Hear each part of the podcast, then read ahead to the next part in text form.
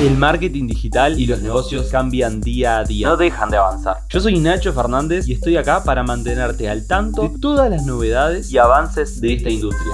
Te voy a estar acompañando en el camino de digitalizar tu negocio y poder vivir de lo que te gusta aplicando marketing digital.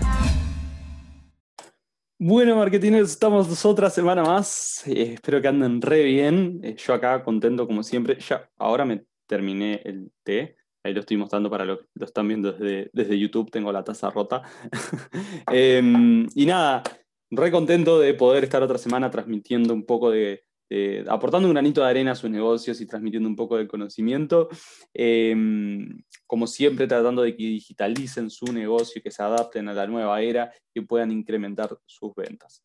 Eh, y bueno, nada, eh, ¿qué tema vamos a traer hoy? Antes del tema, perdón, les quería comentar, vamos a empezar ahora, además de traer noticias todas las semanas, voy a también, eh, alguna vez que otra, eh, venir con alguna reflexión o hacerlos pensar, arrancar con, algún comentario sobre el tema de negocios. Y en este caso les quiero traer eh, una reflexión que justo ahora la tuve y dije la voy a decir en el podcast. Es, estuvimos en un año bastante comercial, en un año bastante digitalizado, en un año donde todas estas movidas, eh, fue el año en que todas estas movidas, bueno, Navidad, eh, Black Friday, Cyber Monday, todas, todas estas movidas comerciales que se hacen y promocionales, tuvo mucho peso, muchísimo peso, y, y los, las empresas vendieron mucho a través de estas, de estas movidas. Y por ahí quiero decirles, ya vayan calendarizando esto para el año que viene y estar preparados. Hagan un plan de acción de en qué fechas quieren estar y qué más o menos les gustaría, cómo les gustaría participar en esas fechas. No se queden atrás, no esperen una semana antes para ver, bueno, qué hacemos. Estoy viendo la verdad que estos, estos días empresas que lo hicieron de manera muy creativa y que participaron de esto de una forma muy creativa me parece muy, muy interesante. Bueno, y ahora bien, vamos a empezar con el capítulo de hoy, con el podcast de hoy, con el video de hoy, dependiendo de dónde lo estén viendo, que es a cómo definir a tu cliente ideal. ¿Ah? Seguro que lo escuchan mucho, ay, cómo definir el cliente ideal, cómo definir el cliente ideal. Bueno, hoy les voy a traer una forma bastante eh, amigable de explicarlo. Tuve que definir varios clientes ideales eh, y tuve que ayudar a, varios eh, emprendedores a definir a su cliente ideal, entonces creo que me siento con las herramientas y el conocimiento para poder explicarles un poco de qué va esto. Entonces, primero que nada, ¿qué es un cliente ideal? También se le llama buyer persona o avatar, también se le llama de esas maneras. Es, ¿Se acuerdan que el otro día en, un podcast estuvimos hablando sobre eh, nichos de mercado? Yo le voy a decir mi manera también de verlo en este tiempo, mi manera de ver eh, el tema mm, del cliente ideal y ustedes después me darán su feedback. Pero los que lo estén viendo desde YouTube van a estar, van a estar viendo el, el pizarrón. Yo le- les voy a, igual lo que voy a hacer lo voy a estar explicando todo, pero básicamente yo les había dicho la otra vez que un eh, nicho del mercado ¿tá? era dentro del mercado, dentro de- del público que compra, vamos a poner el mismo ejemplo del otro día, championes, tenemos el nicho del mercado, ¿se acuerdan? Que es un circulito, un, un trozo del mercado dentro de, de ese mercado grande, un espacio chiquito. Bueno, eso ya lo explicamos, no vamos a profundizar en eso de nuevo.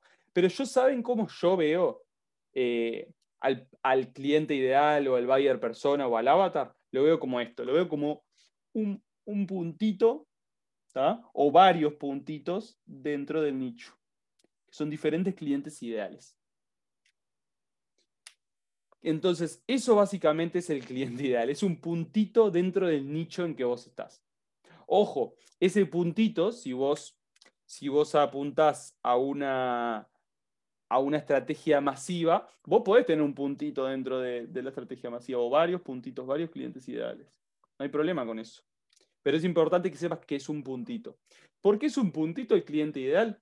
Porque es una, el, el, el buyer persona es una recreación semificticia, se- semificticia porque no existe, pero sin embargo vos le das rasgos y características como si fuera una persona real. Por eso es semificticia. De tu cliente ideal o de tu cliente que eh, más potencial, por llamarlo de alguna manera.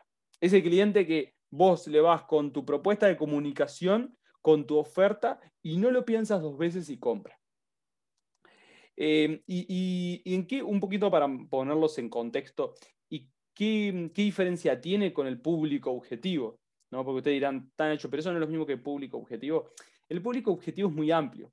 El público objetivo es, por ejemplo, vamos a poner un ejemplo, personas entre 20 a 40 años, hombres, eh, que les interesa el, fútbol. Ese puede ser un público objetivo. Y hasta que viven en Montevideo, por ejemplo. Yo soy de Uruguay, viven en Montevideo. Bien, ese es un público objetivo. Pero ¿qué es el buyer persona entonces? para ejemplificar, podría ser eh, hombres, por ejemplo, no, no, perdón, que casi lo arranco mal, me quedé con el público objetivo. Un cliente ideal podría ser Pepito vive en el centro de Montevideo, en un apartamento, todos los días antes de ir a trabajar sale a caminar. Le interesa el fútbol, es apasionado por Nacional, que es un cuadro de acá de Uruguay, es apasionado por Nacional o Peñarol, el cuadro que sea, le eh, trabaja en una oficina en marketing digital y le, gusta mucho comer eh, ensaladas y comidas saludables en general. Además, también es bastante minimalista y bueno, ahí podemos sumar un montón de cosas más. Y la edad, no nos olvidemos de la edad. Y tiene 33 años. Eso es el cliente ideal. Es asignarle exactamente las características que vos considerás que tiene esa persona que no lo piensa dos veces y compra tu producto o servicio. ¿Cuál es la ventaja entonces de esto? Primero, que era algo que les iba a decir y se me olvidó. El, el buyer persona es una, de alguna manera, o el cliente ideal, es, un, es algo que vino muchísimo, ya se viene trabajando hace muchos años eh, HubSpot, que es un, CRM, lo potenció muchísimo. Y, esto explotó muchísimo con el tema de Internet y con la segmentación de todas las herramientas de publicidad programática, como son Facebook, Google, que te permiten eh, apuntar concretamente a esa persona.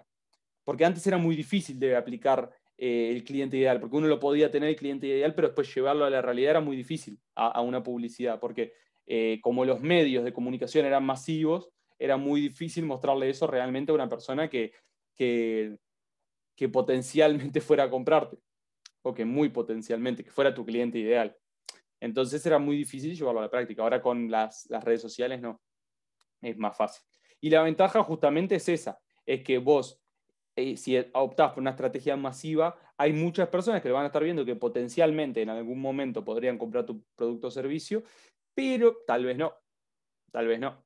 En cambio, si vos apuntás a tu cliente ideal, que tiene rasgos bien concretos, tiene un dolor muy concreto, una necesidad insatisfecha muy concreta, y le vas con esa propuesta de comunicación, con esa oferta, la cosa cambia.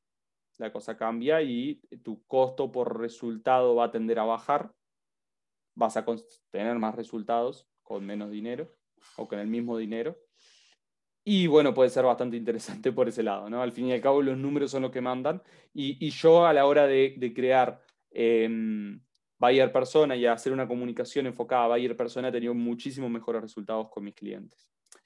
Entonces, ¿cómo crearlo, el Buyer Persona? Básicamente con el ejemplo que les di, pero en mi página web que es nachofernández.ui, que es U, de Uruguay, eh, Y, van a encontrar en la parte de cursos, van a encontrar un submenú que se llama recursos, un, em, un recurso gratuito que se llama creación de buyer persona o buyer persona, y ahí van a tener el paso a paso de cómo armarlo.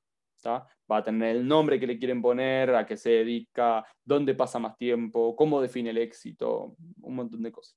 Entonces, ahora bien, Nacho, ponele que yo ya entendí la, la importancia, la diferencia con público objetivo. Ya lo creé, Ahora, ¿cómo lo utilizo? Es en toda propuesta de comunicación, lees el buyer persona o los buyer personas que tengas, porque puedes tener varios, varios clientes ideales, y enfocar tu propuesta de comunicación a eso.